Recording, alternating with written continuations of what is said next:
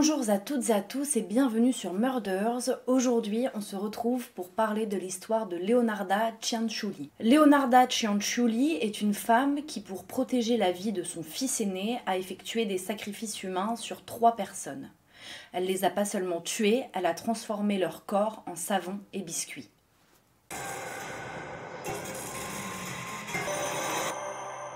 Leonarda Cianciulli est née en fait à Montella le 14 avril 1894. Elle est la première fille d'Emilia Dinolfi et en fait euh, elle est issue d'un viol. Euh, le violeur d'Emilia Dinolfi, il s'appelle Mariano Cianciulli et euh, pour laver un peu son honneur, puisqu'il a quand même violé une femme, à cette époque-là, il y a ce qu'on appelle les mariages réparateurs. Donc en fait, c'est une loi qui autorise le violeur à épouser la femme qu'il a violée pour laver son honneur. Donc il se marie.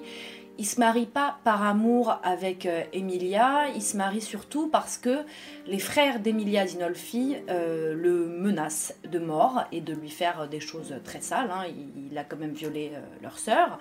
Et donc du coup, pour un petit peu bah, être sain et sauf, on va dire, il se marie avec Emilia Dinolfi.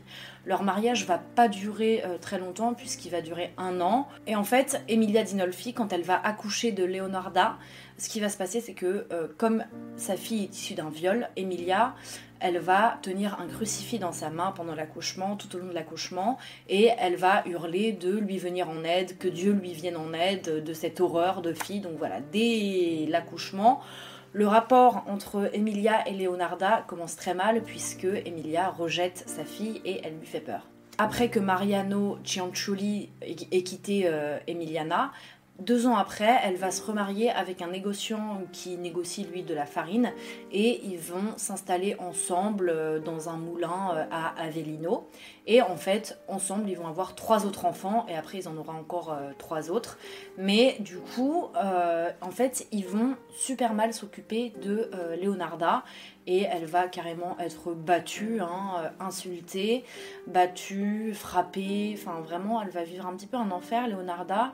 Et puis surtout, elle n'est pas aimée du tout. Elle est tout le temps toute seule. Elle fait les sales tâches de la maison. C'est vraiment euh, comme si c'était un peu leur esclave.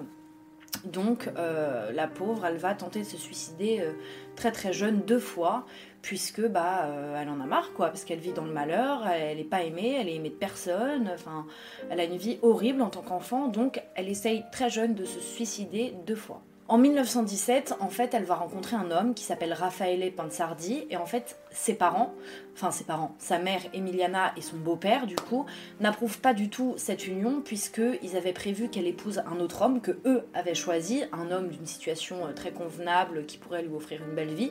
C'est assez bizarre euh, qu'ils veuillent offrir une belle vie à Leonarda étant donné que toute son enfance elle a été maltraitée par sa mère. Enfin bref, euh, Leonarda, elle, elle ne veut pas du tout de cet amour. Elle veut un mariage d'amour. Elle veut un mariage bah, sain et d'amour vraiment, et pas un mariage arrangé. Donc du coup, elle va fuguer avec Raffaele Pansardi. Et en fait, quand sa mère va se rendre compte que Leonarda euh, veut fuguer et est partie, elle va lui jeter un sort. Leonarda, évidemment, est au courant que sa mère lui a jeté un sort. Et du coup, ce qu'elle va faire, c'est qu'elle va essayer de contrer ce sort. Donc, elle va faire énormément de magie noire. Elle va voir beaucoup de cartomancières, euh, de voyantes, de diseuses de bonnes aventures, etc. pour essayer de se débarrasser de ce sort. Un jour, elle va aller voir une voyante qui va lui dire Écoute, t'as un avenir qui est horrible parce que pour toi, il est écrit dans une main que tu vas faire énormément de fausses couches, que tous tes enfants ou presque vont mourir. Il y en a que quatre qui vont survivre. Et dans l'autre main, je vois des barreaux comme une prison ou un asile psychiatrique. Donc euh, Leonarda, elle n'est pas du tout rassurée. On peut ne pas y croire ou y croire, mais vous allez voir que cette prédiction-là, pour le coup, euh, s'est avérée être assez vraie. Quatre ans plus tard, en fait, le couple, euh, ils partent de l'endroit où ils sont et ils vont déménager à Loria, qui est en fait la ville de naissance de Raffaele Pansardi. Mais à ce moment-là, euh, Raffaele et Leonarda, ils n'ont pas beaucoup d'argent. Donc ils vont faire des petites magouilles et c'est Leonarda qui va prendre pour fraude. Et elle va être condamnée en 1927, mais elle va pas rester très longtemps en prison. Ils vont ensuite déménager dans la ville de Lacedonia. Après être allés à la Cédonia, ils vont aller dans la ville d'Irpinia, et sauf que là, en fait, en 1930, il va y avoir un tremblement de terre qui a fait d'ailleurs 2735 euh, morts. Et en fait, suite à ce tremblement de terre, leur maison s'est écroulée, ils n'ont plus rien du tout, donc ils sont obligés de déménager. Ça attaque énormément le mental de Leonarda, qui est très très triste après cet événement. Mais euh, du coup, ils vont déménager dans la ville de Corgeggio, où là, euh, Leonarda Cianciulli, elle va décider d'ouvrir une petite boutique et à ce moment-là, dans cette petite boutique, elle va se dire, écoute, j'ai un petit attrait pour la magie, euh, les bonnes aventures, etc. Donc moi-même, je vais devenir diseuse de bonne aventure. Leonarda et Raffaele, ils sont dans la ville de Corcheggio et ils vont avoir quatre enfants que euh, Leonarda va protéger, mais la chair de sa chair, quoi, puisque il faut savoir qu'en fait, elle a fait en tout 17 fausses couches ce qui est énorme. Et, comme l'avait prédit sa voyante, seuls quatre vont survivre, trois garçons, Giuseppe, Biagio et Bernardo, et une fille qui, s'appelle euh, Norma. Les enfants, euh, ils évoluent euh, correctement, ils deviennent instituteurs, ils font leur petite vie, etc. On arrive en 1939, début de la Seconde Guerre mondiale, et en fait là, il y a un petit peu les malheurs qui vont s'accumuler sur la famille Cianciulli Pansardi, puisque euh, cette année 1939, le mari, donc Raffaele, il va tomber malade d'une tuberculose, et pour euh, soigner un petit peu son mari, pour le faire un petit peu tranquille, pour qu'il reprenne un peu ses esprits, pour qu'il se sente bien, etc., Leonarda, va lui dire, écoute, va à Naples, t'as besoin de calme, t'as besoin de repos, etc. Donc va te soigner à Naples, et puis euh, un jour, quand tu iras mieux, tu reviendras. Sauf que il ne reviendra pas, enfin ils ne se reverront jamais. Comme je vous l'ai dit, Leonarda, elle a très très peur que un de ses enfants meure. Évidemment, on est en 1939, début de la guerre, donc les jeunes hommes sont appelés à combattre et en fait son fils Giuseppe est appelé à rejoindre l'armée. Et en fait, comme elle a tellement peur et qu'elle connaît un peu la magie, etc., elle va se dire, écoute, je vais lui faire un petit peu des euh, protections euh, magiques et qu'est-ce que je vais faire? Je vais faire des sacrifices humains tous ces sacrifices, elle va euh, les faire dans sa maison de Correggio, hein, euh, dans le village, au sein du village, etc. Donc elle va en faire trois sur trois femmes. La première, c'est Faustina Setti. En fait, c'est une jeune femme qui vit euh, dans le village et elle est veuve. Et elle n'a pas une très bonne réputation dans le village. On la trouve un peu austère, un peu méchante, etc. Et elle, son rêve le plus fou, c'est de retrouver l'amour, de retrouver un mari. Et elle se dit, ah bah tiens, il euh, y a ma voisine avec qui je m'entends très bien, c'est vrai qu'elle euh, est diseuse de bonne aventure, etc. Donc elle peut peut-être m'aider. Donc elle va aller la voir. Évidemment, euh, Leonarda Cianciulli fait payer ses consultations. Hein. C'est pas gratuit, c'est pas des services entre amis. Et donc elle va dire à Faustina Setti que il y a un homme qui l'attend dans la ville de Pola. Et c'est un homme qui est riche, qui est parfait pour elle, qui va l'aimer de tout son cœur, etc. Et donc, euh, elle lui dit, écoute, il faut absolument que tu ailles là-bas parce que c'est là-bas que se trouve ton âme sœur. Elle va lui dire, surtout, ne préviens personne de ce que je viens de te dire et attends d'être arrivé euh, là-bas pour leur dire voilà je suis bien arrivé pour leur envoyer une petite carte postale tout va bien mes petits chouchous et puis voilà quoi comme vous vous en doutez Faustina Setti ne va jamais arriver dans la ville de Pola avant de partir pour Paula, Faustina Setti, elle se dit je vais quand même aller dire au revoir à ma copine euh, Leonarda Cianciulli qui m'a trouvé l'homme de ma vie. Donc elle va la voir et puis là en fait donc elle prennent un petit café etc. Elle la drogue dans son thé ou son café ce qu'on voulait et en fait elle va la tuer avec une hache et la découper en neuf morceaux. Et qu'est-ce qu'elle va faire avec euh, le sang, euh, le reste du corps, etc. Eh bien, elle va faire fondre tout ça dans un chaudron hein, avec de la soupe caustique.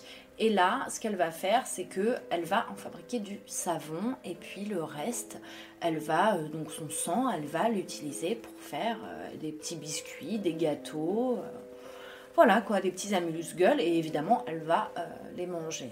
Peu après, elle va s'en prendre à Francesca Suavi. Francesca Suavi, c'est une femme qui a entendu parler de la diseuse de Bonaventure, Leonarda Cianciulli, et elle vient la voir pourquoi? Parce que elle n'a plus de travail, elle s'est faite virer de son précédent travail, et elle vient la voir pour qu'elle l'aide à trouver un nouveau travail dans lequel elle, euh, elle sera bien et tout. Donc elle va la voir. Leonarda lui dit encore une fois, ouais, préviens pas trop les gens que tu viens me voir, préviens pas trop que tu changes de vie, etc. Donc ce qu'elle fait. Euh, et en fait, elle lui dit voilà, dans cette ville, il y a un travail qui t'attend, donc vas-y et tu vas voir tout le monde. Enfin, il y a plein de gens qui vont t'attendre pour t'embaucher là-bas. Donc, pareil, comme euh, Faustina Setti, elle va aller voir euh, Leonarda Cianciulli avant de partir. Et là, le procédé se répète. Hein. Elles prennent un petit thé, elle la drogue et puis elle la, elle découpe à la hache. Et pareil, elle la fait fondre à la soude caustique pour en faire du savon et des petits biscuits. La troisième et dernière victime, elle s'appelle Virginia Caciupo et en fait, comme euh, Francesca Suavi, elle a perdu son travail et elle veut retrouver un emploi, mais elle a besoin d'aide pour s'orienter, etc. Et donc elle va voir euh, Leonarda qui lui dit écoute, il y a un travail qui t'attend dans cette ville-là, donc vas-y. Encore une fois, elle dit qu'il ne faut pas qu'elle annonce la nouvelle à qui que ce soit, qu'il faut que personne ne soit au courant de ses agissements et puis qu'elle reste très discrète sur le fait qu'elle voit une diseuse de bonne aventure, ce qu'elle fait évidemment. Donc elle prévoit son départ pour le 30 septembre 1940. Avant de partir pour cette ville, elle va voir une dernière fois Leonarda Cianciulli. Elle prend un petit thé et encore une fois, elle se fera droguer puis découpé en morceaux à la hache avant d'être fondu dans le même chaudron que les précédentes victimes afin d'être transformé en savon et en gâteau. Et évidemment, les gâteaux et savons s'étaient distribués à tout le monde dans le village, donc c'est vraiment horrible puisque personne ne savait que ça venait de corps, hein, de sang, de corps, que c'était des meurtres. Mais tout le monde du coup a profité des biscuits et des savons que confectionnait euh, Leonarda Cianciulli. En fait, comment a commencé l'enquête C'est que c'est la belle-sœur de la dernière victime, de Cacioppo, qui commence à suspecter euh, Leonarda Cianciulli d'être bizarre parce que, en fait, la dernière fois qu'elle a vu euh, sa belle-sœur, elle l'a vu, enfin, elle était au courant qu'elle allait voir euh, Leonarda Cianciulli, et puis elle est jamais revenue de ce rendez-vous avec elle. Donc, ce qu'elle va faire, c'est qu'elle va voir la police, et là, il y a une enquête qui va être ouverte. Et en fait, assez rapidement, il va y avoir un témoignage d'un caissier d'une banque qui va dire ah mais attends moi je la connais, enfin j'ai déjà entendu son nom, parce qu'il y a quelques jours euh, j'ai encaissé un chèque de 5000 lire au nom d'un mec à qui cette euh, Leonarda Cianciulli devait de l'argent. Et donc, enfin, elle l'a remboursé. D'un coup, elle l'a remboursé, donc il a pu renflouer son compte. Donc ils se disent, ok, d'où elle tient son argent, tu vois. Donc ils commencent à faire une enquête, etc. Ils perquisitionnent la maison de Leonarda Cianciulli.